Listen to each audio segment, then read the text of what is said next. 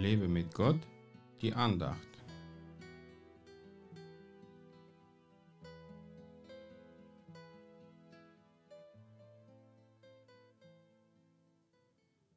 Da trat Nebukadnezar an die Öffnung des brennenden Feuerofens, begann und sagte, Schadrach, Meschach und Abednego, ihr Knechte des höchsten Gottes, geht heraus und kommt her.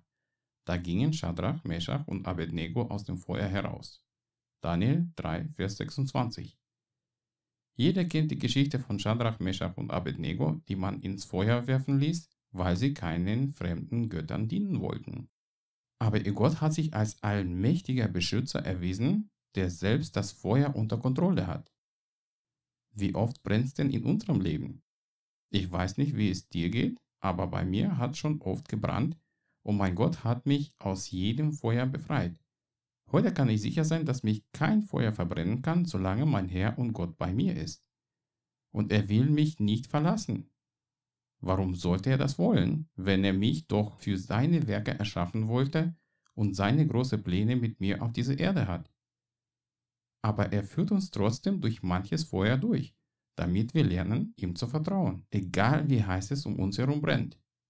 Satan macht uns die Hölle immer heiß und versucht uns zum Glauben zu verführen, dass Gott uns verlassen würde und dass wir keine Hoffnung mehr hätten. Da muss man seine Gequatsche einfach ignorieren und nicht auf das Feuer selbst schauen, sondern auf den Herrn vertrauen, der uns nicht verbrennen lässt, weil er sich als unser treuer Schutz erweisen wird.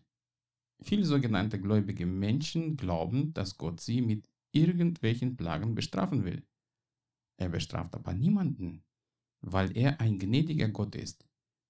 Er hat sich auch über diese drei Männer erbarmt, weil sie treu zu ihm gehalten haben. Brennt's bei dir gerade?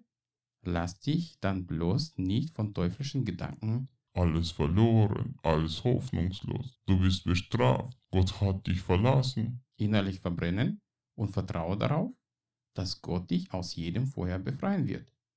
Gott segne dich. Mehr Andachten findest du unter www.lebemitgott.de. Ich freue mich auf deinen Besuch.